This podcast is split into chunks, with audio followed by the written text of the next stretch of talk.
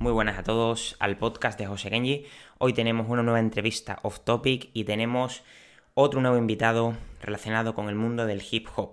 Anteriormente ya entrevistamos a DJ Nexa, a Sito Funk y a Invert. Hoy tenemos, hoy tenemos una leyenda de la cultura hip hop en España, uno de los grandes pioneros en España. Tenemos a Frank T, rapero, como digo, una de las grandes leyendas y uno de los grandes pioneros de la cultura hip hop, del mundo del rap en España, desde los años 90. Así que no voy a molestaros más porque la entrevista es bastante larga, va a dar muchísima información sobre los inicios de la cultura hip hop en España, sus gustos musicales, toda su discografía, opiniones, trap, va a ser absolutamente súper variado. Así que sin molestaros más, vamos a ello. Bueno, pues estamos aquí ya con Frank. Es un completo honor eh, tenerlo hoy. Él es MC, productor y una de las grandes leyendas y pioneros del rap en España. Creo que él se va a presentar muchísimo mejor que, que como lo haría yo. Así que, Frank, me gustaría que hicieses una presentación general de cómo te presentarías a la gente, qué es lo que haces, cuál es tu nombre completo, tu lugar de residencia. Bueno, pues eh, nada, sencillo. mi nombre es Frank T, ese es mi nombre artístico, mi nombre de pila es Franklin Chimiñi. Y bueno, pues eh, nada, soy un veterano del hip hop aquí en España, rapero eh, y también productor.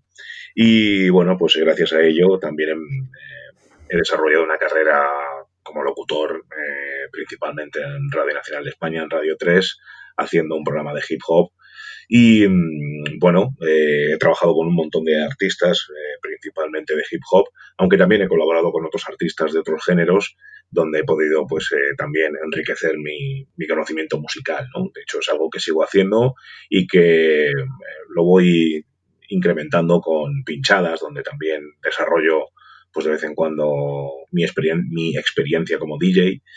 Y bueno, eh, todo lo que he ido aprendiendo también como locutor en la radio me ha servido también pues para hacer de, presentador en, en, algunos eventos, eh, muy, muy de vez en cuando, no siempre.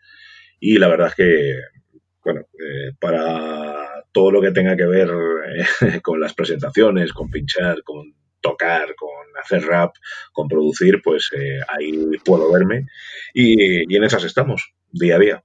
Yo que llevo eh, escuchando tanto tus entrevistas como tu música desde hace muchísimos años, te podré preguntar cientos de cosas, lo que pasa que no creo que la, que la entrevista dure tres horas. Eh, nos iremos a las cosas un poquito más generales y más, y más concretas, ¿vale? Claro. Bueno, eh, lo primero, Fran, una de las cosas que más a mí me, me llaman la atención de, la posición en la que tú entraste en el mundo del hip hop en España es esos comienzos, ¿no? En España. Me gustaría conocer cómo surgió tu amor por la cultura o qué persona o estímulo te influyó para que empezase ese amor.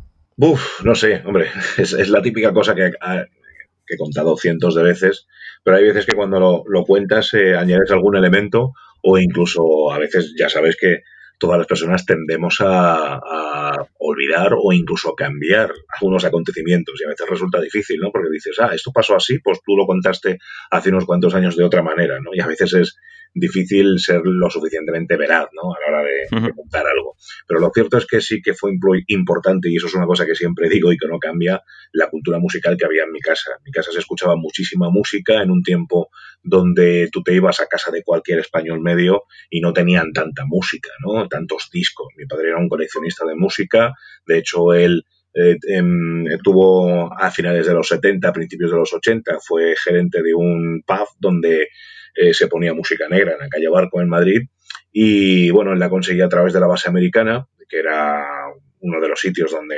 entraba la música popular norteamericana actual de ese momento y sobre todo la afroamericana que no llegaba no llegaba con fluidez aquí, en España. Entonces, eh, bueno, pues mi padre tenía discos de, yo de Cool and Megan, de Funkadelic, de, de Um To May, de SOS Band, eh, y que no llegaban aquí y lo ponía eh, en, en, ese garito.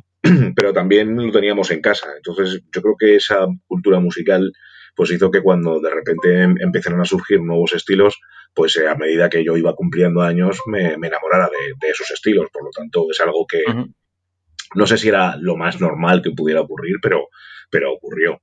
De hecho, a mediados de los años 80, cuando digamos que la moda del breakdance, eh, que fue yo creo que uno de los elementos principales para la eh, para que el hip hop eh, acabase siendo acabase entrando en Europa, sobre todo a raíz de las películas Beat Street, Breakdance, etcétera, etcétera, pues eso también entró en mi casa, eso también entró en mi barrio, entró en, muchos barrios, ¿no? Y, bueno, pues el estar en Torrejón daba también otra ventaja por, la base americana.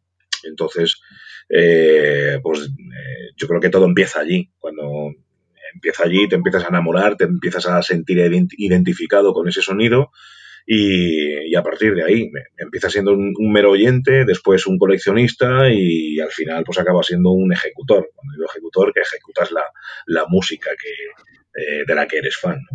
En España, Frank, la primera subcultura del hip hop que entró fue el breakdance, ¿no? Y la segunda fue más...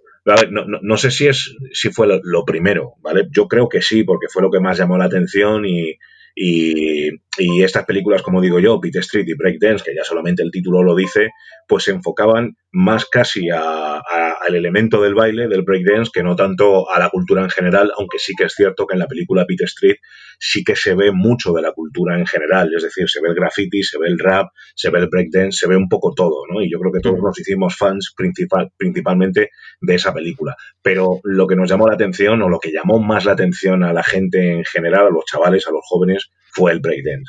Y en segundo lugar, tú, o sea, ¿cómo lo viviste? ¿Crees que empezó más el mundo del DJ o del rap? Si bien, como te he dicho antes, lo primero, lo que más llamó la atención fue el breakdance, lo que creo que mm, vino después, yo creo que sería el graffiti, ¿vale? Yo creo que sería el graffiti.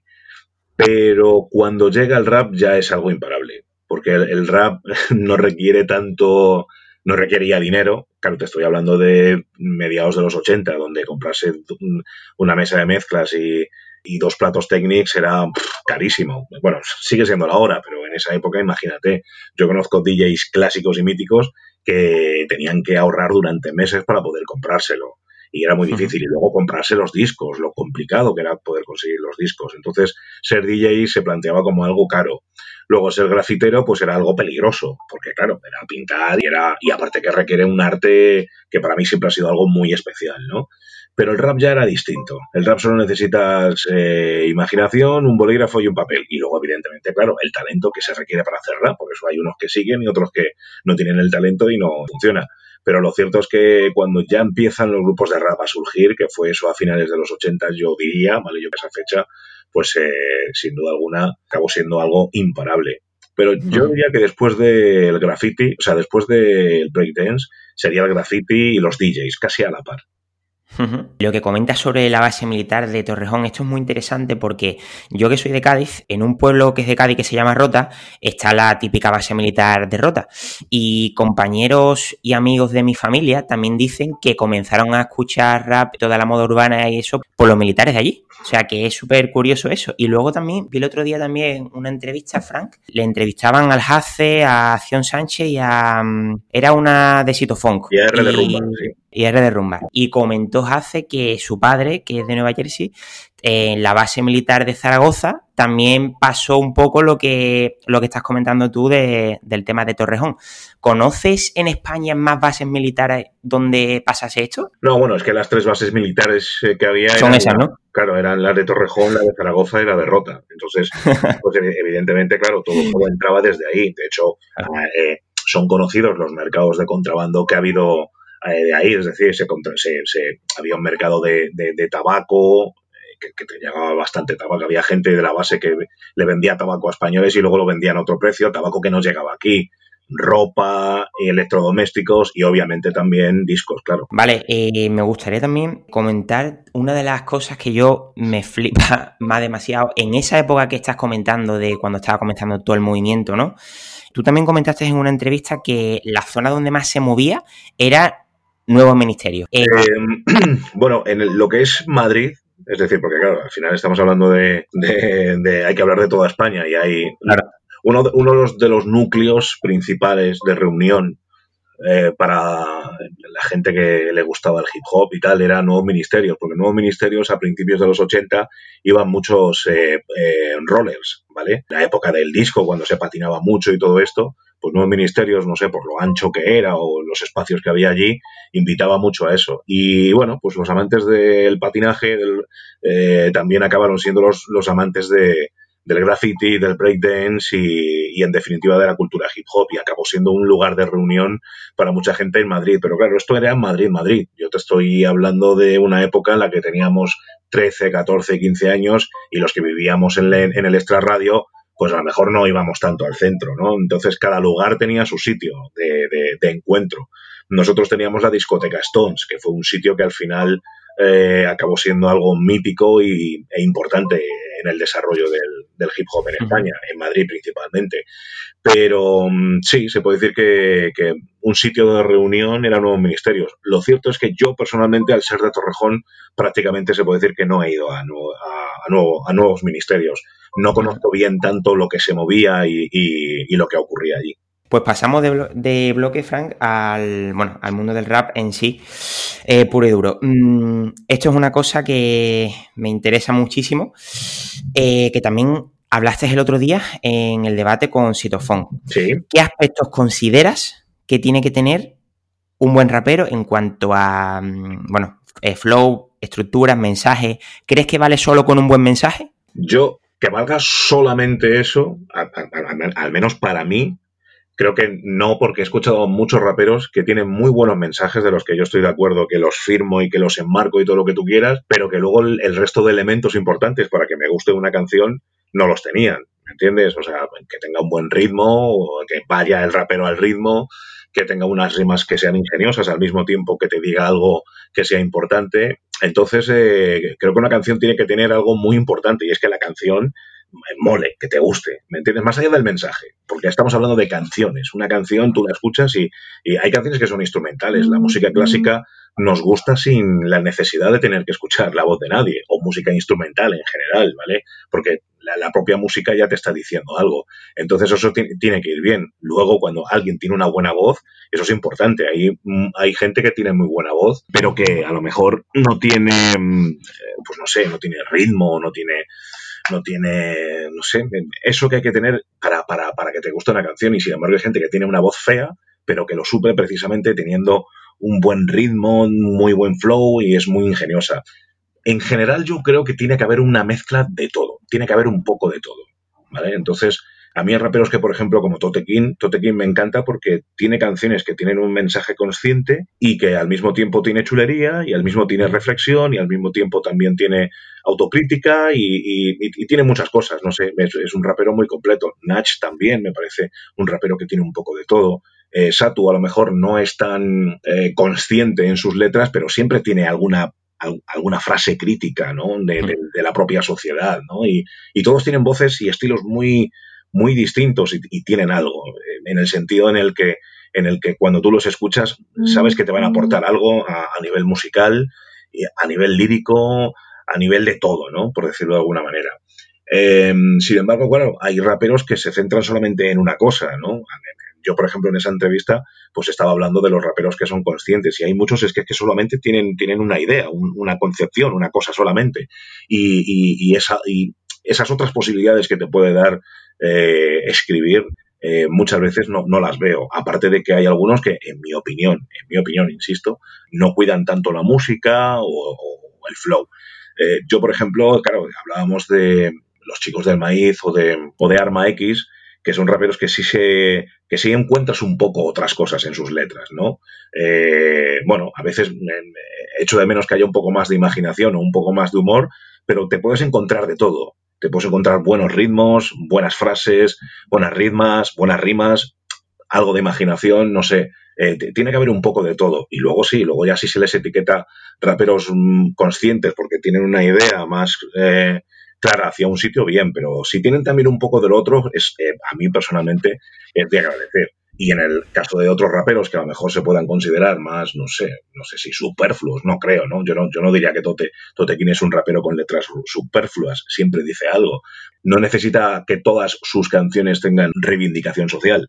Eh, hay veces que con tener una frase reivindicativa es suficiente. ¿Por qué? Porque la, la frase es súper ingeniosa y, y, funciona muy bien, ¿no? Yo creo en el, como, eh, como dijo Cruyff en, en, su momento, o Rinus Michels creo que fue un entrenador de la selección holandesa en los años 70, eh, que hablaba del fútbol total. Pues yo creo eso, en el rap total, ¿no? Donde te puedes encontrar un buen ritmo, unas buenas rimas, una buena historia, reivindicación social, risas, todo. No en una canción, pero sí en el conjunto de las canciones de ese propio artista. Es que, Fran, es curioso porque, por ejemplo, eh, ya se ve menos los raperos más underground de, barrios chungos y demás. Por ejemplo, el que lo está pegando mucho ahora, que es el Hincho, que está diciendo que, realmente mm, en las letras hay que decir lo que se vive y que el rap eh, es solo de barrios chungos y eso. ¿Tú qué opinas de eso? No, yo no, yo no creo que, el rap solo sea para la gente de, de barrio chungo. Creo que eso sería demasiado elitista o, y al mismo tiempo también eh, demasiado discriminatorio. O sea, no, no, no lo veo así. Sino entonces díselo a De La Soul o a Tricle Quest. Cuando salen De La Soul y Tricle Quest, ellos proponen hacer un rap que no va hacia la reivindicación social ni tampoco al gangsterismo, porque ellos no se consideran políticos o, o políticamente reivindicativos o activistas, y tampoco son chicos de super barrio chungo, venían de urbanizaciones normales y corrientes, entonces no han visto violencia ni nada, pero tienen derecho a hacer rap y a contar sus inquietudes y sus, y sus, y sus cosas. De hecho, aportaron algo más a la historia y al desarrollo del hip hop, precisamente por eso, porque contaban cosas distintas a lo que decían la gente de barrios chungos como a Bob Low o Compton's Most Wanted o NWA o a nivel político como por ejemplo podían ser eh, Public Enemy o Jungle Brothers y aportarán otra cosa distinta. Creo que todos los raperos de todos los estilos pueden aportar algo. Simplemente digo que es bueno que haya un equilibrio y cuando hay raperos que tienen un equilibrio, que tienen un poco de todo, tienen, eh, pues yo qué sé, rap con historias de calle, de lo que ocurre en las calles, eh, raps con historias más melancólicas o más profundas, raps con reivindicaciones sociales y políticas, pues ese es un rap total, es un rap completo, ¿no? Y hay raperos yo me voy a incluir dentro de eso porque creo que he conseguido, no sé si equilibradamente o no, pero hablar un poco de todo, pues eh, eso sería el rap total. Y eso es en lo que confío, pero ya sabes, en el rap eh, hay mucho ego y, uno defiende su parcela, ¿no? Entonces, si hay gente que critica que eres muy de barrio, pues tú vas a estar con tu bandera de que no, el rap de barrio es el más real y es el más auténtico y demás. No, me parece que lo que este rapero hace y es, es totalmente legítimo y, bueno en el sentido de que él habla su, de sus experiencias y lo que él ve y la gente que vive eso se siente identificado con eso, pero hay gente que a lo mejor no se siente identificado con eso porque eh, no ha tenido a lo mejor la mala suerte de vivir en un barrio complicado y viven en un barrio normal y corriente donde no han tenido que ver nunca ni disparos, ni violencia, ni nada de eso, pero tienes derecho también a hacer rap. Eh, creo que es una conjunción de todo y todo hay que respetarlo. Yo respeto muchísimo a los raperos que, que, pues eso, que a lo mejor tienen un mensaje de calle, de, de, barrio chungo y demás. Dicho esto, hay barrios chungos y barrios chungos. Es decir, sé que en España hay barrios complicados donde ocurren cosas y tal, pero lo siento, no lo podemos comparar a lo que ocurre en las favelas de Brasil, ni, ni, lo que ocurre en otros barrios. Lo siento, pero no. Y hay gente que cuando habla de ese tipo de cosas parece que está hablando de algo que ocurre en una favela de Brasil o en, o en, o en el Bronx, en, en, situaciones de bandas y todo eso. Yo ahí lo siento, pero no me lo trago, ¿sabes? O sea, sí me trago que puedas vivir situaciones complicadas porque aquí en España hay situaciones complicadas y barrios que son peligrosos y chungos, por supuesto que sí, ¿vale? Pero la manera en la que lo cuentes tiene que ser creíble. O sea, eso es totalmente cierto. Y más los que los raperos que dicen en sus letras que venden droga, y eso sería una gilipollez realmente, si fuese verdad. Yo siempre he dicho que, vamos, o sea, todos yo creo que conocemos a alguien que se dedica a eso, y yo, la gente que se dedica a eso y que no son raperos, bueno, de hecho tengo amigos que me he enterado que hacen ese tipo de cosas, pero que no me lo han dicho a mí. ¿Por qué? porque lo tienen que tener en secreto. Entonces, si eres un tío que vende drogas y que comete crímenes y cosas de estas y los dices en canciones, pues no eres muy listo. De hecho, ya sabemos de raperos como Bobby Smora en Estados Unidos que están en la cárcel por decir y hablar de sus crímenes en las canciones. Pues lo mismo a alguien le da por investigarlo y te mete en la cárcel, porque una de las pruebas es la canción que has, que has hecho. No lo sé, ya te digo que tampoco sé, ¿sabes? O sea, yo creo que si eres un criminal criminal de verdad, no hablas de tus crímenes en tus canciones. Frank, ¿quién fue para ti? Esto es complicado. El primer rapero en España. No tanto las colaboraciones de los primeros discos de, Madrid Hip Hop y eso, sino en la primera figura del rap que tú dijiste, este es el primer rapero. La verdad es que es una cosa muy, muy complicada y muy difícil. De, saber, porque hay quien te diría que fue MC Lee de Alicante, por ejemplo, eh, porque ya en el 82 eh, o en el año 83 estaba haciendo maquetas, o al menos estaba en, los, en la calle haciendo rap, ¿no? Luego aquí, por ejemplo, en Madrid había un grupo que se llamaba Vial.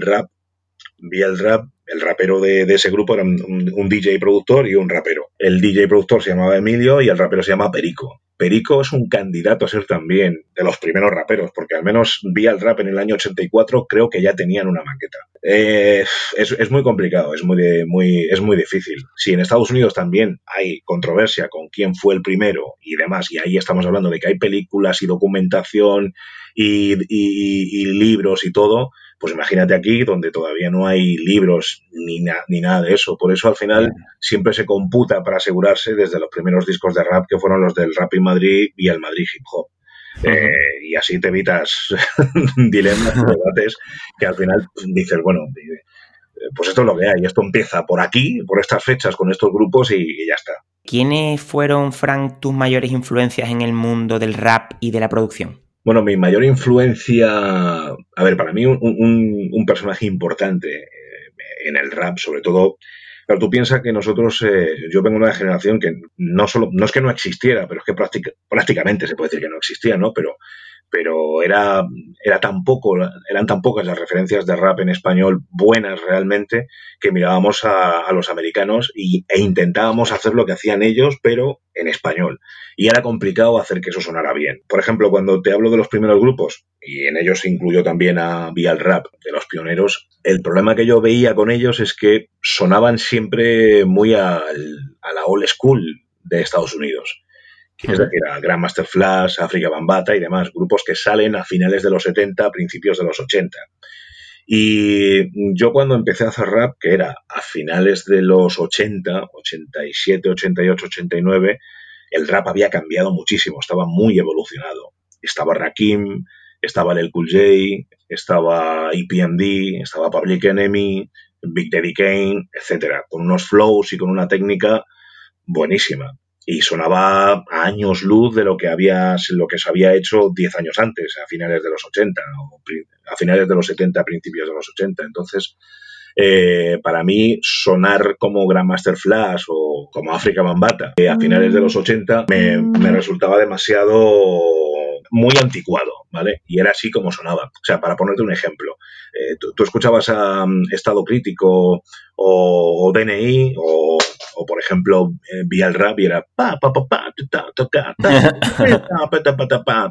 ¿sabes? Eso era el rap de la old school, de principios de los 80. Y sin embargo, cuando tú escuchabas a Public Enemy o a, yo qué sé, o a Rakim era ta, pa, pa, era muchísimo más serio, más bajo, era un poco más, más serio. La palabra sería como más serio y muchísimo más elaborado. Había mucha más cantidad de palabra, mucha más cantidad de rima, mucho mejor flow, había, había mucho más todo. Era, era más complejo, por decirlo de alguna manera, ¿no? Entonces era, hacemos ese rap más evolucionado y más complejo en español. Y yo siempre pongo a Paco, a Paco King, que luego fue de CPV, que su grupo era Jungle Kings, como el que hizo un poco esa, ese cambio. Paco King y BZN en Barcelona. Yo creo que los dos fueron los primeros así en, hacer ese rap un poco más serio, a diferencia de lo que hacían DNI, Estado Crítico o, o Vial Rap. Y, esos fueron, digamos, en español mis primeras influencias. Pero mm, recuerdo que, por ejemplo, escuché a un tal Vico Sí, un latino, que tenía otra cosa y encima lo hacía en... estaba muchísimo mejor escrito, mucho más incluso que, lo que hacían BZN y, y Paco King. Y, y Vico sí también me dio más ideas. Entonces eh, fue una mezcla un poco de, escucharles a ellos dos, más los flows que tenían los americanos que escuchaban en ese momento. Public Enemy, pues lo que te he dicho, EPMD, Kai Solo, Big Daddy Kane, Rakim, etcétera.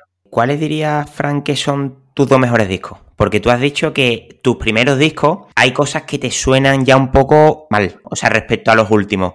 Pero ¿consideras que, Los Pájaros, Confusional, son mejores discos que los últimos, por ejemplo? Claro, esto es una guerra y además, bueno, una guerra, una, una discrepancia más bien que tengo con, muchos fans, ¿sabes? La mayoría de los fans de Frante son fans por discos como Los pájaros, No pueden vivir en el agua porque no son peces, Frank Attack y 90 kilos. Digamos que esos tres discos son los que me generan o agrupan a la mayor cantidad de fans de Frante. Y claro, a partir de Sonrían, por favor, pues muchos, de hecho hay muchos que consideran que, eso, que, que Sonrían, por favor, soy una tostadora, eh, el último, yo que sé, como, como pasó un poco más desapercibido, pues no he, no he escuchado tanta crítica en ese sentido, pero sobre todo esos dos los consideran como discos. Hay gente que dice que son malos, que son raros, que ya no molas, etcétera, etcétera.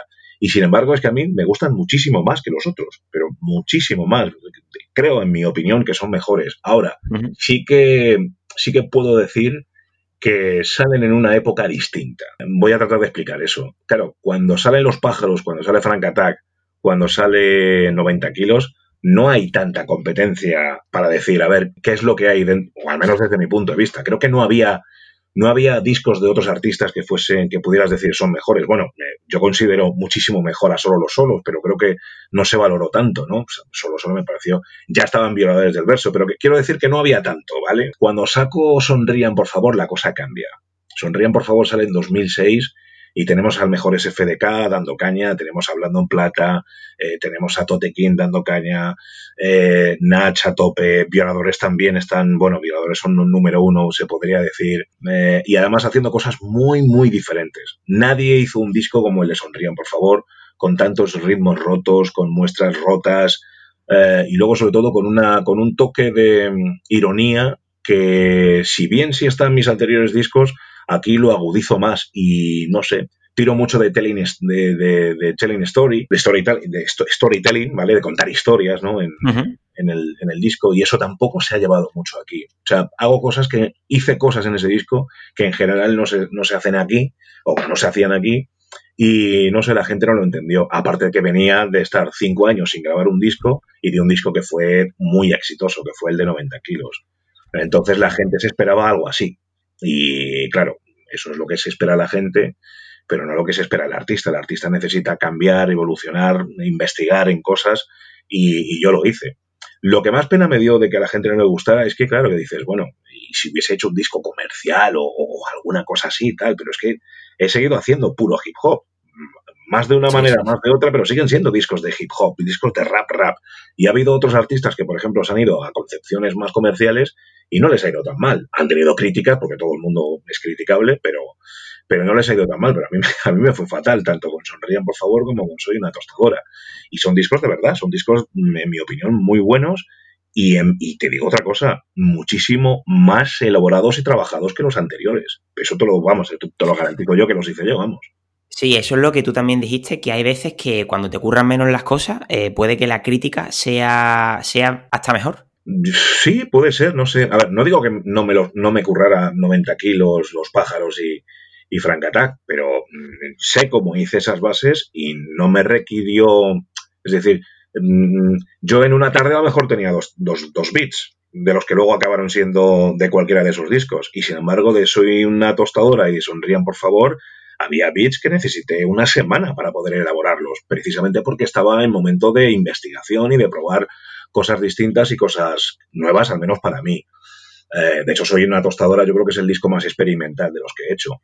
Pero también hay que entender que, cómo estaba el panorama en ese momento, por eso cuento lo que, lo que había. Cuando saqué el disco de Soy una tostadora, me acuerdo que salió, es una anécdota que cuento muchas veces, el disco salió el mismo día que salió un disco de Rapsus Clay, no recordará el nombre, en el AFNAC eh, estaba puesto el disco de Soy una tostadora eh, en todas partes. Era como lo nuevo de Frante, soy una tostadora, no sé, no sé. De hecho, te metías en la sección de música y sonaba el disco casi 24-7 ahí en el, en el AFNAC, ¿no? El disco de, Soy una tostadora. Pues no se vendió ni un CD durante una semana. Y sin embargo, el de Rapsus Clay, que estaba en la parte de atrás de los discos de rap, eh, se agotaron. Y claro, escuchas ese disco de Rapsus Clay y escuchas Soy una tostadora y dices, bueno, pues, pues eh, que esto es lo que hay. No estoy diciendo que, que el disco de Rapsus Clay sea mejor, no, es que era un disco de una manera concreta que que, era más fácil de entender y, de asimilar por el público. Soy una tostadora, pues yo reconozco que no es un disco fácil, pero no soy un artista comercial, no estoy aquí para ponértelo fácil. Claro. ¿Y cómo fue, Fran, cuando sacaste el de Frank Attack, que ya hace 20 años creo, ¿no? exacto. vale. A mí, o sea, una cosa de las que más me sorprendió fue tipo de base del primer track, la de Nuevo Ser. Nuevo Ser. Eh, que, o sea, si tú lees los comentarios en YouTube, te das cuenta de que la gente dice que, esa canción por lo menos estaba adelantada a su época, porque son un poco las bases rápidas de ahora, rollo trap y eso. Eh, ¿Cómo se tomó la gente ese tipo de, bases? Pues cuando sale Nuevo Ser no había mucha gente haciendo bases a, doble tempo, pero no era nada nuevo. O sea, tú escuchabas el rap francés o el rap norteamericano de esa época y era una de las tendencias eh, del momento, sobre todo a nivel más club, por decirlo de alguna manera. Tenías a, sobre todo Timbaland, que era el que hacía más ese tipo de bases. Quiero decir, esa, esa base se le ocurrió a Z, es una producción de Z. Y, en esa época, pues eso, estaba muy de moda Timbaland, Missy Elliott, etcétera, y de ahí fue un poco la inspiración de ese tipo de bases de, Timbaland. Hubo otro rapero aquí en España, uno, eh, Hugo, el de Cacho Perros, que sacó también eh, un, par de singles y que los hizo también el, vamos, rollo doble tempo. Mm pero esa, esa, concepción en ese momento no, no funcionó al 100% aquí en España.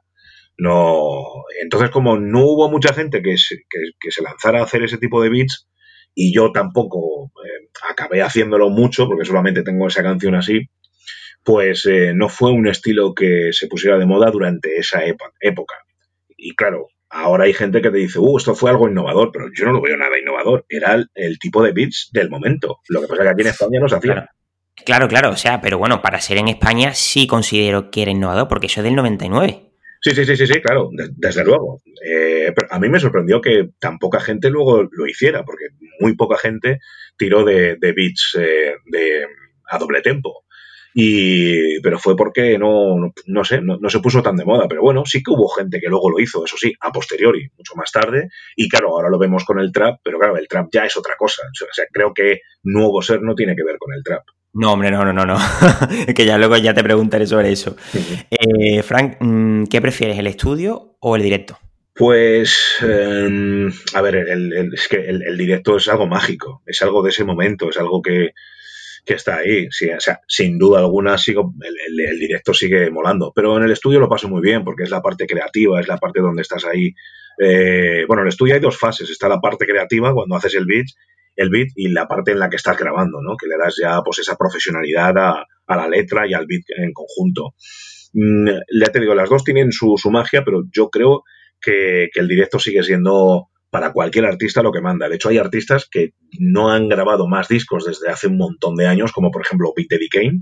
Eddie Kane es un rapero clásico de, de, la edad de oro del rap, de finales de los 80, y creo que no graba discos desde el 95, 96, una cosa así pero sigue, sigue haciendo conciertos y, y, hace un montón de giras y, toca canciones de los, de los discos que sacó. No, solamente ocurre con el rap, hay un montón de artistas de, soul de los años 70, de los años 60, los que siguen vivos, que, que, siguen tocando de vez en cuando, precisamente por eso, porque lo que te da el directo es una cosa mágica, es algo único, y no han grabado más discos. Y bueno, evidentemente cuanto más viejo te haces y menos, menos a la moda estás, más eh, te conciencias de que tu supervivencia está en los directos, en tocar las canciones que sí le gustan a la gente. Yo es algo que me planteo también, decir, bueno, y si no hago más discos y solo acabas tocando, lo que pasa es que, claro, tocar es difícil porque en el circuito del rap es muy difícil eh, competir con los grupos que están de moda en, un momento. Y, ahora mismo tú lo ves, ¿no? Con Ajaxi Pro, con, con Follone, con Nato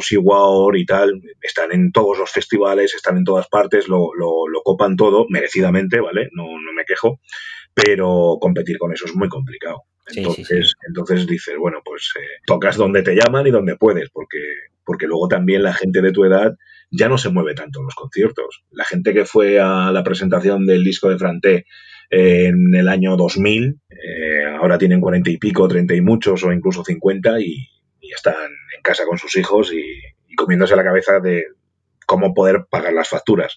Claro. Claro. Y Fran, eh, ¿te gusta más rapear o producir? Mm, fíjate, es, buena pregunta.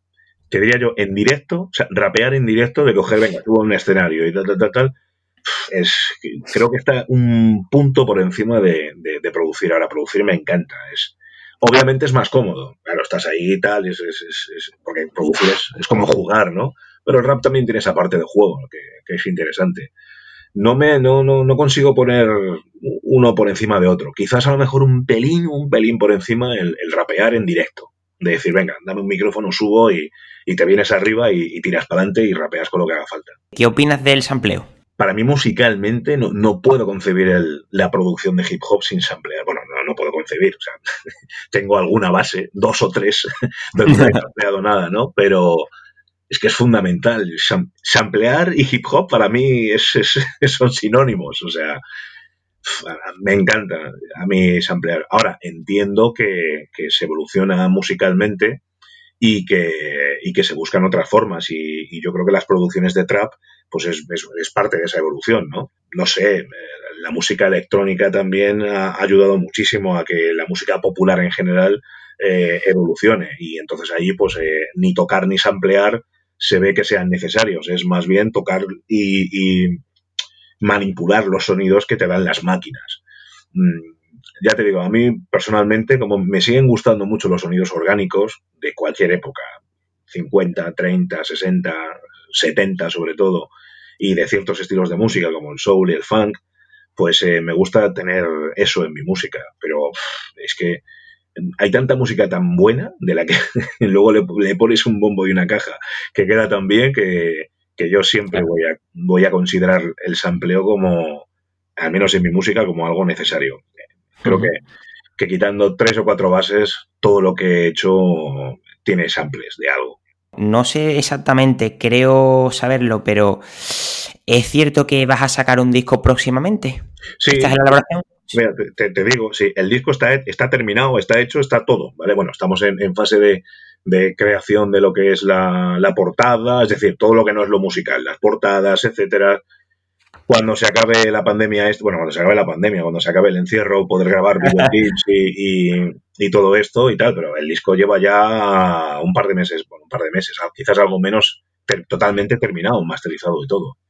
Y sí, la verdad es que da rabia porque tienes un disco que tienes ganas de compartir con la gente, pero, pero claro, este parón... Eh, no, no, claro, claro. Y también las exigencias un poco del mercado, de decir, venga, hay que buscar los tiempos para poder hacer.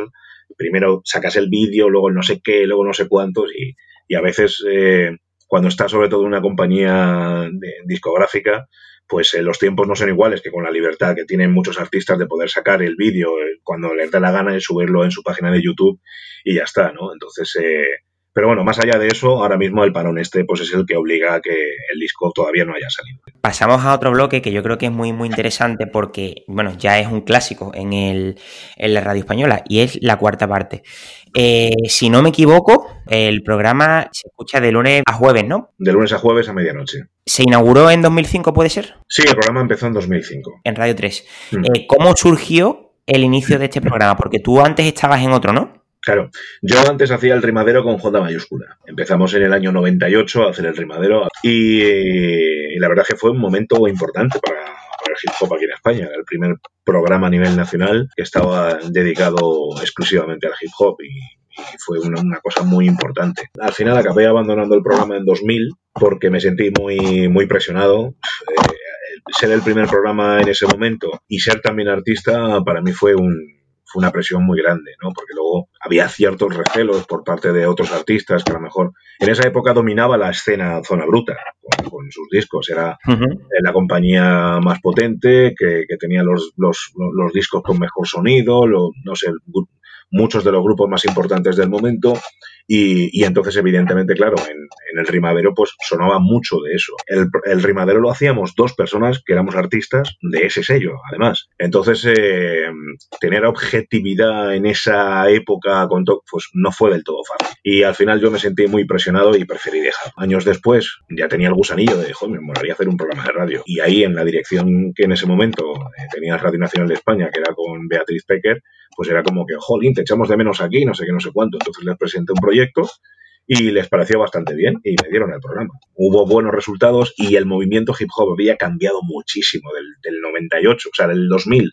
al 2005 cuando volví y tal, las cosas habían cambiado mucho, ¿sabes? O sea, Zona Bruta ya no era la que dominaba al 100%, había mucho material, etcétera. Entonces ya no era lo mismo, ya no tenía tanta esa presión, porque había muchas cosas buenas, había mucho material que se podía poner en, la radio, muchas entrevistas que hacer a grupos y tal, no sé, fue una época mucho más desahogada a nivel de presión y, de recelos también por el hecho de ser Frank y, ha sido mucho más desahogante. ¿Cómo logras mantener el programa a pesar de todos los años que han pasado? ¿Actualmente funciona más en directo o en diferido en podcast y demás?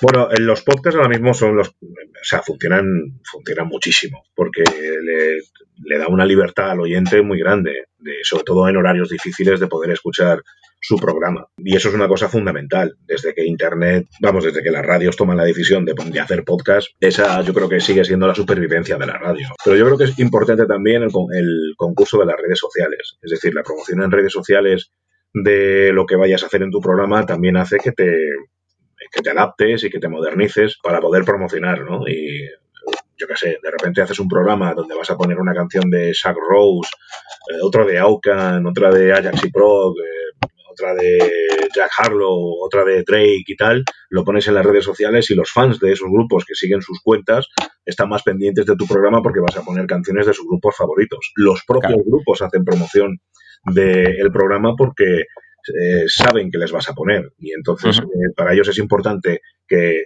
suenen, sonar en el programa y para el programa es importante que también ellos pues muevan a su gente para, para poder escucharlo. Entonces creo que es, nos, nos ayudamos un poco entre todos. Y sobre todo es el hecho de que no es una tarea no es una tarea fácil el poner cosas de artistas nuevos, ¿no? Aunque sean de estilos que a lo mejor no te pueden gustar. Yo, por ejemplo, no soy muy fan del autotune ni de nuevos estilos, ¿no? Pero hay artistas que mueven a mucha gente y creo que eso es bueno también para el programa y para la gente que, pueda escuchar un programa de radio, porque hay muchos de los fans de esos artistas que no escuchan radio. No saben lo que es la radio, ¿no? Tienes, tienen YouTube y tienen Spot y tal, y ya con eso vale. Pero la radio tiene otra cosa. Entonces, pues eso ayuda también un poco a que descubran ese medio, ¿no? Ese medio que es, que es tan bonito que es, la, que es la radio. Sigue funcionando básicamente por eso, porque no siempre estoy poniendo canciones de Public Enemy o Beat Kane. También, puedo poner pues eh, cosas un poco más modernas que a lo mejor a mí personalmente no me gustan, pero que son interesantes y que pueden ayudar al crecimiento del propio programa. Pasamos al último bloque, Frank. ¿Cómo ves eh, de todos los años que llevas en esta cultura, el respeto de la sociedad española respecto a las décadas en las que tú has vivido. ¿Cómo crees que respeta actualmente la gente al, rapero? Yo por lo menos eh, puedo decir que sí que he vivido una época interesante eh, ya de hace bastantes años. Me acuerdo cuando salió el disco de 90 kilos, porque Zona Bruta hizo un trabajo muy bueno durante esa época a nivel de publicidad con los medios importantes generalistas y también a nivel de publicidad en, en, la calle. En el metro, de repente había un póster gigante de Frank T. Evidentemente no lo voy a comparar con el de Zetangana, ¿vale? Pero, pero tú imagínate, ¿no? A lo mejor el hecho de que a Zona Bruta se le ocurriera invertir mm, mucho dinero en que se pusiera un póster de Frank T de 90 kilos o de Frank Attack, porque los hubo de los dos discos, o en el autobús, hubo dos autobuses que tenían el póster del nuevo disco de Ariana Puello y que hacían un recorrido por Madrid bastante interesante, que mm, eso sería el anticipo de que un artista como Z Tangana, aunque no estamos hablando de un disco de, vamos a llamarlo hip hop 100%, tuviese un cartel enorme, ¿no? Como, como el que tuvo y que una compañía discográfica apostara por ello. Eh, creo que fueron pasitos que se dieron en, antaño que, en, aquellos años eran salir del metro y de repente encontrarte un cartel gigante con, con discos del Imperio y de Frank T en la puerta del Madrid Rock, eso era como, bueno, eso era una pasada. y eso ocurrió, y estamos hablando del 2002, 2001, 2000, etcétera. O sea, ya desde antes, desde hace ya más de, de 10 años, hace 20 años, pues eh, el hip hop estaba allí. La opinión de la gente, bueno, yo creo que el que haya grupos que hayan sabido desafinar de mejor manera que antiguamente, ¿no? El, hip hop para que lo pudieran eh, consumir todo tipo de públicos, pues bueno, no está del todo mal, te puede gustar o no, pero, pero es así. Quiero decir, por ejemplo, lo que hace Zetangana, lo que hace Juancho Marqués o lo que hace Raiden, para mí son cosas o descafeinamientos, voy a utilizar esa palabra, ¿vale? Eh, de la música hip hop para que puedan escucharla claro. Eso, eso, ha hecho, eso, ha, eso ha hecho que gente que a lo mejor, pues yo que sé, no le guste el hip hop más radical o el más genuino, pues eh, también se acerque a, a, a, la cultura de la calle, a la cultura hip hop como nos gusta y de un modo u otro, pues eh, tengan un, pe un, pequeño vínculo, no sé. Sin embargo, hay otros artistas que les sale bien, sin tener que hacer ese descafeinamiento. Lo digo, por ejemplo, en el caso de KCO, ¿vale? Tú tienes a KCO que quitando la canción esa que hizo, esta que ha hecho, ¿cómo se llama? La de eh, Mazas y Catapultas. Sí. Claro, claro, quitando mazas y catapultas, que ha sido todo un éxito, que eso yo creo que no se lo esperaba ni él, sigue haciendo rap de toda la vida. Sí que es cierto que a lo mejor ya no es tan eh, de frases y estructuras complejas como antes, ¿vale? Y es un poco más profundo, pero tú escuchas el disco del Círculo y sigue siendo un disco clásico de rap, quitando a lo mejor dos o tres es, es, excepciones como mazas y, y, y catapultas. Entonces, mira, eh, al final te, te, te, das cuenta de que sí, de que de un modo u otro el hip hop está dentro de la sociedad en España, si no en un alto grado, en un grado lo suficientemente bueno como para decir, señoras y señores, soy KCO y voy a hacer un concierto de rap en el Within Center y lo voy a repetir, y lo voy a reventar. Además, lo voy a reventar dos, tres veces, todas las veces que ha ido lo revienta. ¿Crees, Frank, que se rapea mejor ahora?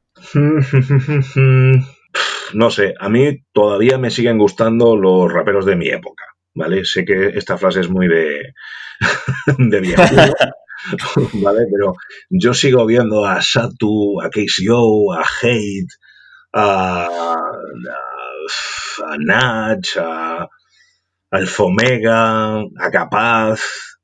Sigo viéndoles ese punto de super raperos que ya no veo tanto en general a raperos de ahora, ¿vale? He puesto solamente esos ejemplos, pero hay muchos más que me pasa, ¿de acuerdo? Eh, que, que, que, que, les veo en el escenario Juan Ignaca, les veo ahí rapeando y tal, y no, no sé, es que tengo esa sensación de que son mejor.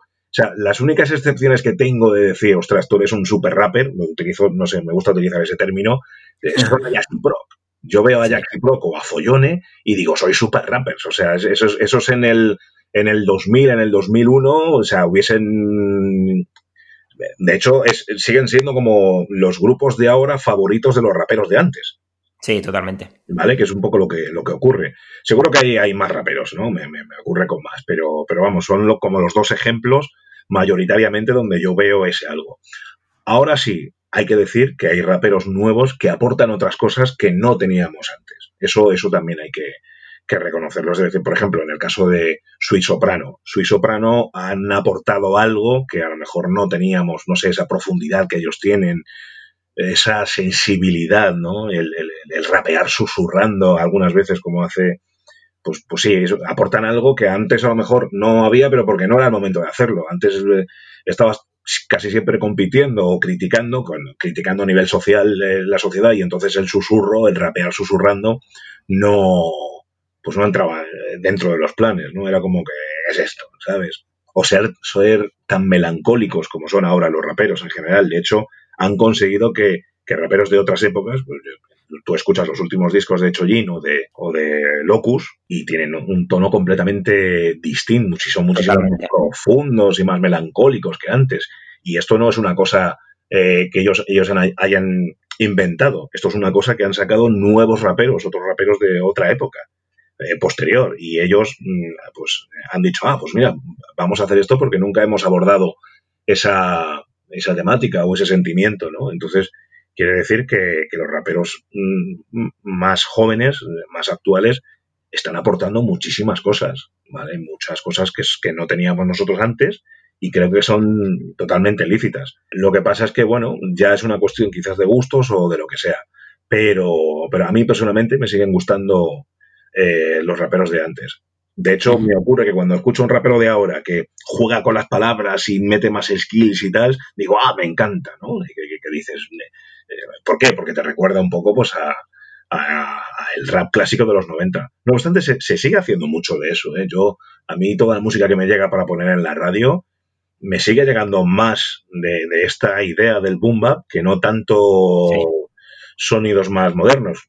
A lo mejor es que mm, no me los envían porque creen que no los voy a poner en el programa, no sé, depende, ¿no? Hay algunas cosas que sí y otras que no tanto, pero, pero me siguen llegando cosas de gente que lo oyes y dices, tío, esto suena pues a lo que hacíamos nosotros antes. Yo al menos como, como, simple consumidor, yo no tengo nada que ver con este sector, yo sí que estoy viendo que ahora mismo como que el boom bap se, está volviendo a ver más trendy porque en 2013, 2014, 2015 con, con esto, con el auge del, del trap, con, lo, con lo de Kinder Malo, Pin Flaco, como que se veía a los raperos como una cosa ya vieja, antigua, que eso ya no molaba, pero ahora como que eh, mola de nuevo el boom bap noventero. Claro, es que yo creo que pasa como el rock and roll. El, rock and roll nunca va a morir, siempre va a haber rock and roll. Tendrá picos más altos de, más moda, menos moda o lo que sea, pero, pero esto va pues con el rap pasa igual. Creo que hay un patrón muy claro, que es el de bombo y caja, que no va a morir nunca y que, y que va a estar ahí y que va a haber artistas. Yo, por ejemplo, yo he escuchado a June Beef sobre producciones de, de, Cooking Soul y, y, ahí, ahí personalmente sí, sí me ha gustado más que cuando hace Mumble Rap, ¿no?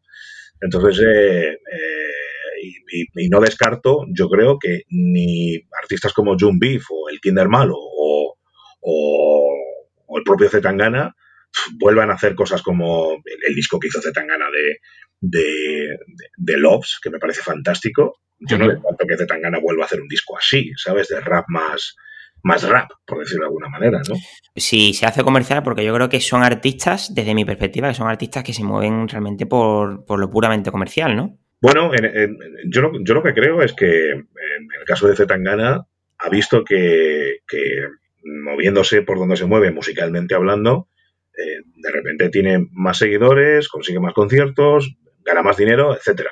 Eh, se ha convertido en una estrella del rock, por decirlo de alguna manera. Entonces, ¿para qué va a abandonar esa fórmula? Le sigue funcionando. Ahora bien, yo creo que en el fondo también hay una parte de investigación de decir, oye, me apetece hacer esto, quiero hacer esto. Es decir, creo que no es. Todos los artistas que, que, acaban haciendo cosas un poco más comerciales, hay una mezcla de las dos cosas, de decir, bueno, vamos a llegar a más público, pero también vamos a investigar y tal. Yo, yo creo que Juancho Marqués le apetece hacer lo que hace y si le encima le va bien, pues guay. En el caso de Raiden, igual. Ahora bien, creo que mm, eh, la parte comercial es totalmente lícita. Hombre, claro. Reconocerla y aceptarla.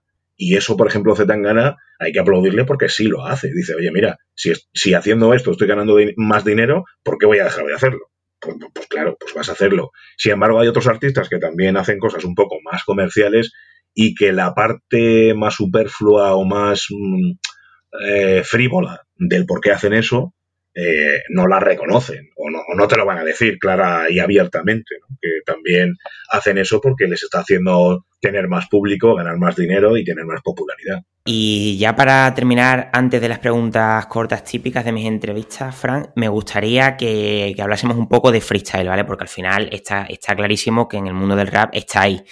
¿Crees que el freestyle ha avivado un poco el mundo del rap y si crees que ya el freestyle no forma parte del rap en sí. No, no, bueno, es que el freestyle es rap, o sea, no, podemos separarlo. Es como decir que, yo qué sé, los típicos, estos son malabaristas de, los balones, los que, los que cogen la pelota y se tiran 20 minutos sin que la pelota caiga al suelo Sí, los freestylers estos de, fútbol y demás. Exactamente, los freestylers de fútbol juegan al fútbol, son futbolistas, no profesionales, pero que, tienen un talento para hacer eso, ¿no? Como el que tenía Maradona, o sea, eso forma parte del fútbol.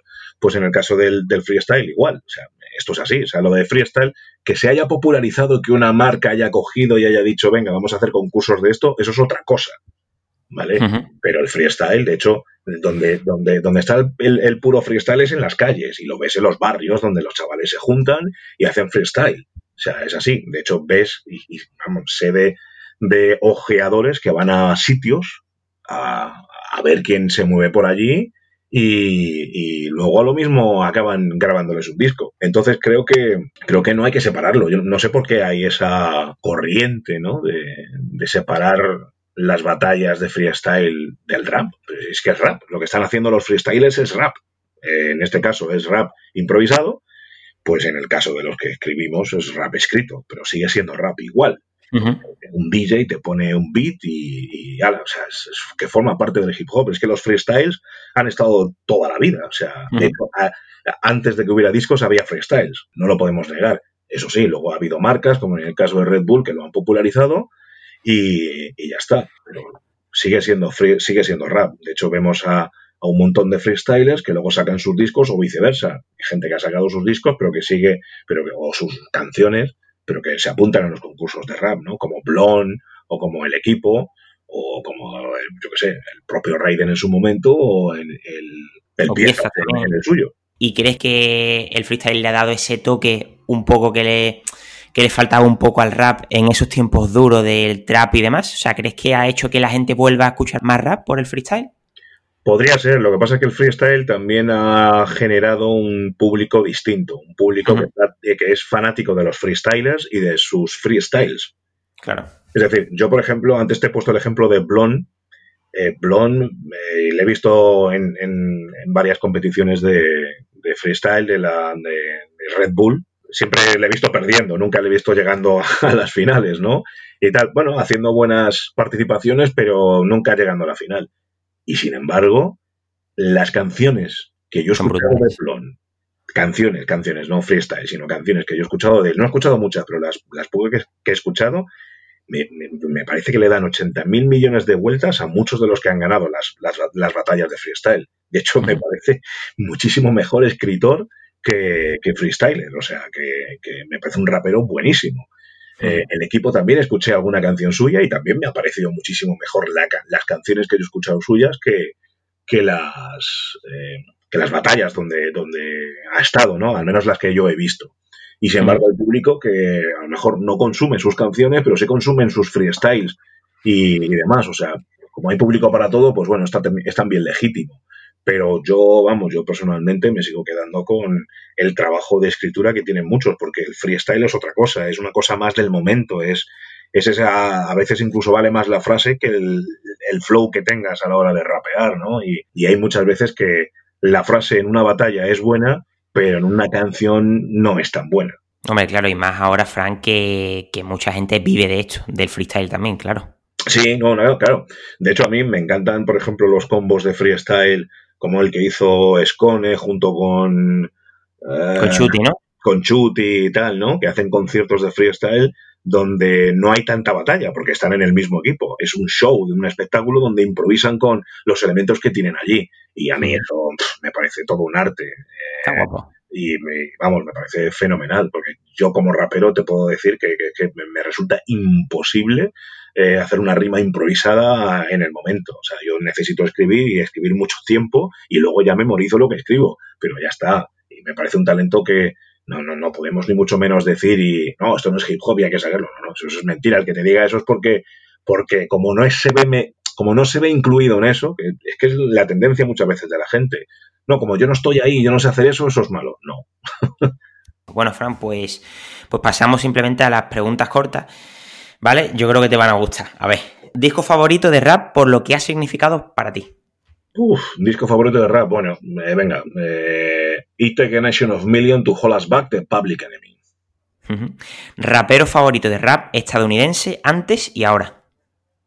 En estos momentos, el que siempre tengo a la cabeza es Big Daddy Kane. Y ahora en español, ¿quién es tu rapero favorito antes y ahora?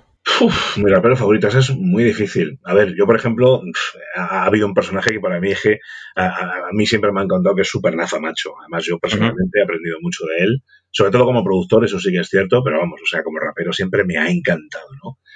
Eh, pensando en antes. Ahora, es que no sé, un rapero que sea como muy, muy, muy completo y tal. Hay uno que es que a mí me sigue encantando porque tiene ese algo que dices, pero ¿qué estás diciendo? Pero que al mismo tiempo, venga, Totekin, vamos a poner a Ya ves. Eh, sí, Además, eh, tengo muy buena relación con él y bueno, no sé, eso a veces también cuenta, ¿no? El, conocer un poco a la persona. Hombre, claro. Eh, rapero sobrevalorado e infravalorado en España y en Estados Unidos. Rapero sobrevalorado. Yo creo que Drake está súper sobrevalorado. Drake eh, creo que está sobrevalorado en Estados Unidos. Y en España, aquí el rapero está sobrevalorado. Esa es más difícil, ¿eh? No, no, no te porque yo no, sé, yo no sé a quién se sobrevalora tan como rapero mucho, ¿no? Que digas, mira, voy a poner el ejemplo de, de, Nos pasó al principio con los primeros discos de Natch. ¿Vale? Natch al principio era como. Yo lo conocía, era como, ah, muy majo, no sé qué, no sé cuánto, ¿no? Y de repente con su segundo disco, el de Poesía Difusa, que me pareció un disco que estaba muy, muy bien, de repente era como que todo el mundo hablaba de ese disco, que había conseguido unas ventas que ninguno habíamos conseguido y tal, y siempre teníamos la esta de que esto se ha engordado o alguna cosa, ¿no?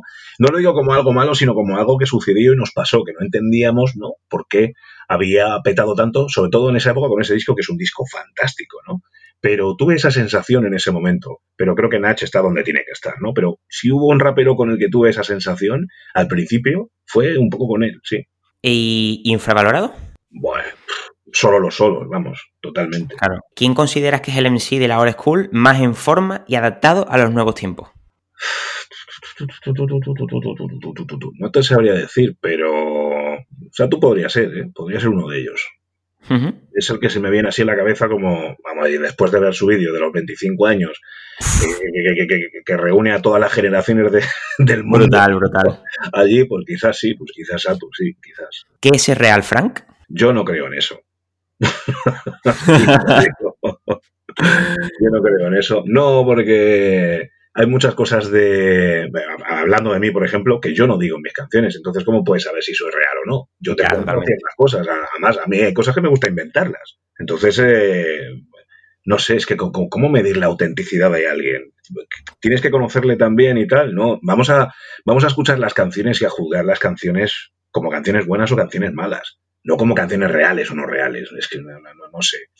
¿Sabes? O sea, si lo bueno de una canción es precisamente que puedes dramatizar un poco, puedes inventar, puedes... Es real porque cuentas cosas que no se cuentan en otros géneros muchas veces. Cuentas lo que pasa en las calles, lo que te pasa en tu vida y muchas veces en otros géneros no se cuenta tanto. Por eso en el hip hop es, es tan importante eso. Pero lo tenemos un montón de casos de raperos que no predican con el ejemplo y tienen muy buenas canciones.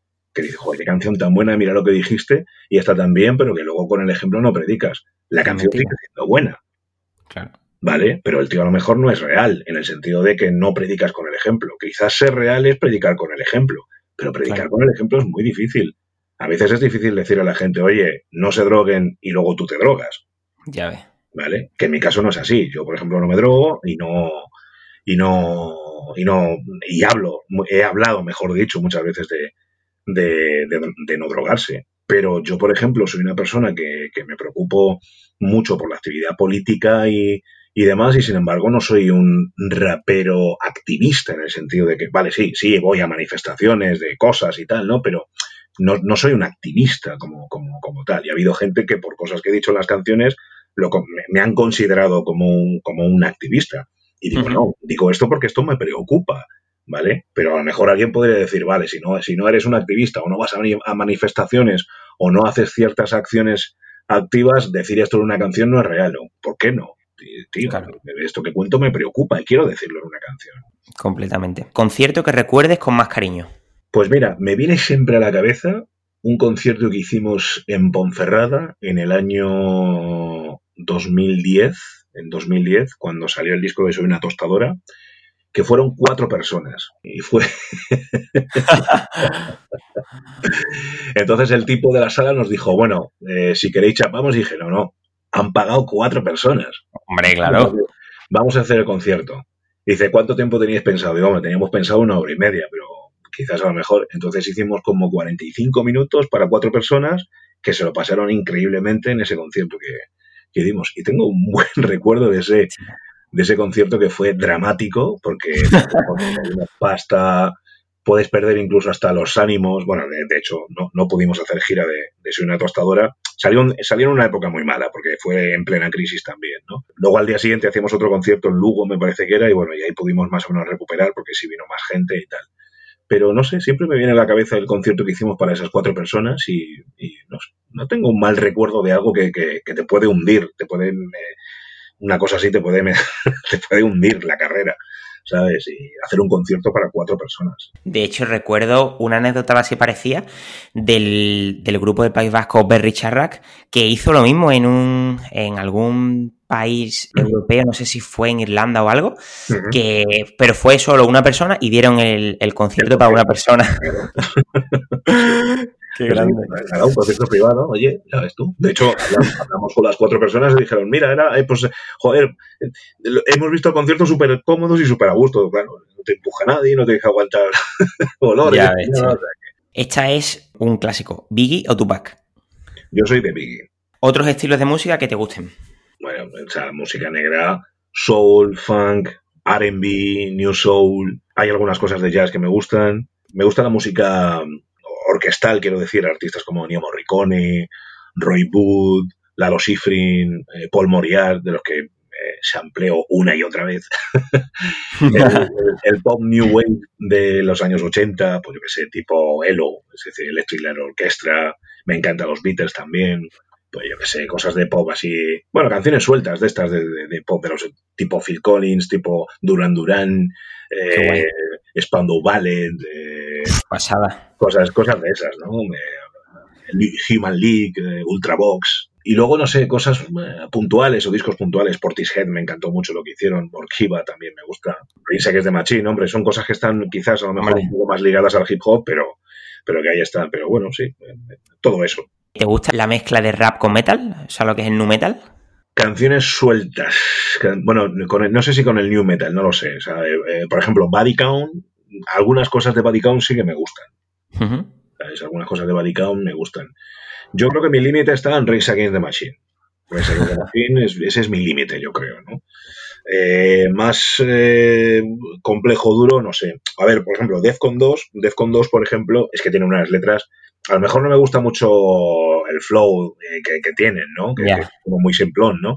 Pero es líricamente es que tienen cada cosa que es que solamente por lo ingenioso que es, que eso es un poco lo que digo yo, ¿no? Que dices, bueno, a lo mejor no tienen un flow, pero, pero por lo menos di, algo que, o sea, porque esos tienen esa mezcla en el que, don, o sea, donde, donde tú escuchas reivindicación social y crítica pero también hay humor, muchísimo humor y mucho ingenio, que eso es lo que le, en mi opinión creo que le falta a, muchos raperos de, la concepción eh, rap antisistema, ¿vale? Que, tengan esa parte de humor y esa parte ingeniosa que Defcon 2 tienen en todas sus canciones, que están criticando y tal, y eso que no tienen mucho flow, pero es que por lo menos te, te, sacan otra cosa, que no sea la seriedad de decir estoy de acuerdo contigo, no, es que te ríes y me resulta entretenido al mismo tiempo.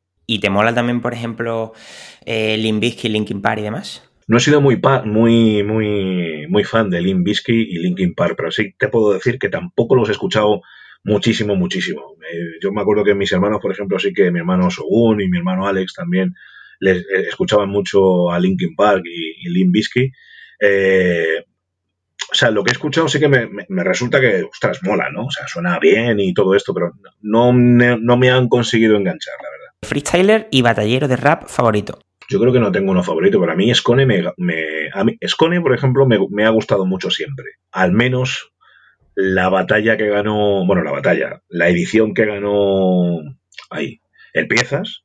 Sí. además eh, tuve el privilegio de, entre, de, retransmitirla yo a través de Radio 3. A mí me pareció fantástico como, como ganó a todos. Eh, el Piezas en esa edición ya pasamos un poco de sector. Ya leía en tus entrevistas de hace un montón de años que entrenabas en el gimnasio. ¿Te gusta el mundillo del fitness y demás? yo he sido siempre muy futbolero. yo, siempre he sido futbolero y tal, ¿no? Pero claro, vas cumpliendo años y cuando ya te lesionas solamente por calentar, Joder, ya o por despejar un balón, ahí es cuando dices, bueno, mira, esto es lo que hay, tienes que dejarlo y tal. Y entonces dices, bueno, tengo que hacer un deporte para no, no acabar pesando 200 kilos, ¿no? Y voy al gimnasio básicamente un poco por eso, ¿no? Y entreno para, para yo qué sé, mantenerme un poco en forma y, no acabar siendo una mole de 600 kilos. Pero es, es por eso, un poco por una cuestión de salud, más que por gusto. ¿El tema de la nutrición también te gusta? No soy muy de... Eh, o sea, me parece interesante, ¿vale? Pero es que es muy difícil, ¿eh? tienes que tener una para no comer ciertas cosas. Y ya te digo que yo, por ejemplo, sí que me encanta el pescado, me encantan las ensaladas, yo como ensaladas todo el rato, eh, pero me gusta mucho el arroz y a veces como arroz todos los días, ¿no? Y, en, el mundo de los nutricionistas, quizás comer arroz todos los días, dependiendo qué es lo que quieras hacer con tu cuerpo, no sea lo más conveniente, pero, pero vamos, que... Y luego los dulces, me encantan. O sea, no los... los eh, los sus y, las chuches, ¿vale? Pero sí me encanta, bueno, ahora se habla de las torrijas, me encantan las torrijas, me gustan Madre mía. me gustan los bizcochos, los muffins, o sea, todo eso. Ahí sí que trato de tener el máximo cuidado, pero bueno, en general, que, trato, trato de cuidarme lo mejor que puedo, pero vamos, que tampoco soy un flipado de la... Hombre, y más, más Fran, ahora con el tiempo de la cuarentena, hay, mucha gente que se, que se está comiendo las torrijas dobladas y ahora sí que es complicado. ¿eh? Vamos, o sea, el, el, índice de obesidad cuando se acabe la cuarentena va a ser terrible en este país. Mortal. Eh, ¿Comida sana favorita? ¿Comida sana favorita? Pues bueno, comida sana favorita. Una ensalada con, pescado al horno, cualquier pescado. Joder, qué bueno. Eh, ¿Comida cerda favorita? ¿Cerda favorita? Donuts. o sea, tan, fácil. industrial. industrial. Y por último, ¿dónde te ves en cinco años? Mira, tal y como están las cosas, si estoy como ahora mismo, ya me vale. Sobre todo porque he estado peor. ¿vale? Claro. he estado peor. Entonces, cuando has estado peor, valoras más cómo puedas estar en tu mejoría y, eres más cuidadoso con, con, ser, con la ambición, que la ambición está bien, ¿vale? Ojalá, me encantaría estar como en la época que me fue mucho mejor, en la época de los pájaros, eh, Frank Attack, 90 kilos, fue una época muy buena para mí, hasta, hasta entrar, hasta, hasta soy una tostadora, ¿no? Sí que es cierto que sonría, por favor, la cosa bajó un poco, pero bueno, hasta soy una tostadora, pues más, más o menos, ¿no? Pero a partir de ahí, claro, vino la crisis, aparte de la crisis, los, discos ya no gustaron tanto y, fue más complicado. Entonces, pues, ahora que más o menos me mantengo, digo, pues como ahora, dentro de cinco años, pues igual, porque como sabes cómo se puede estar peor, totalmente. Pues, eh, pues ya está, tocar madera y punto. como ahora está bien. Bueno, Frank, pues de verdad, encantado. Eh, muchísimas gracias. Ha sido una entrevista larga, pero espero que te haya gustado las preguntas. Aunque lo pondremos también en, la descripción. Eh, ¿Por dónde podemos encontrarte? ¿Por las redes sociales? Bueno, en, las redes sociales, o sea, yo creo que Instagram, al ser ahora mismo como lo más potente, es donde más estoy, ¿no? En, Oficial Frank T, en Instagram, pero también estoy en Twitter, ¿no? Que, que, es con mi nombre de pila, Franklin Chimini, y, en Facebook también tengo la página de fans y luego una más personal que está con mi nombre de pila. Bueno, pues lo dejaremos todo en la descripción.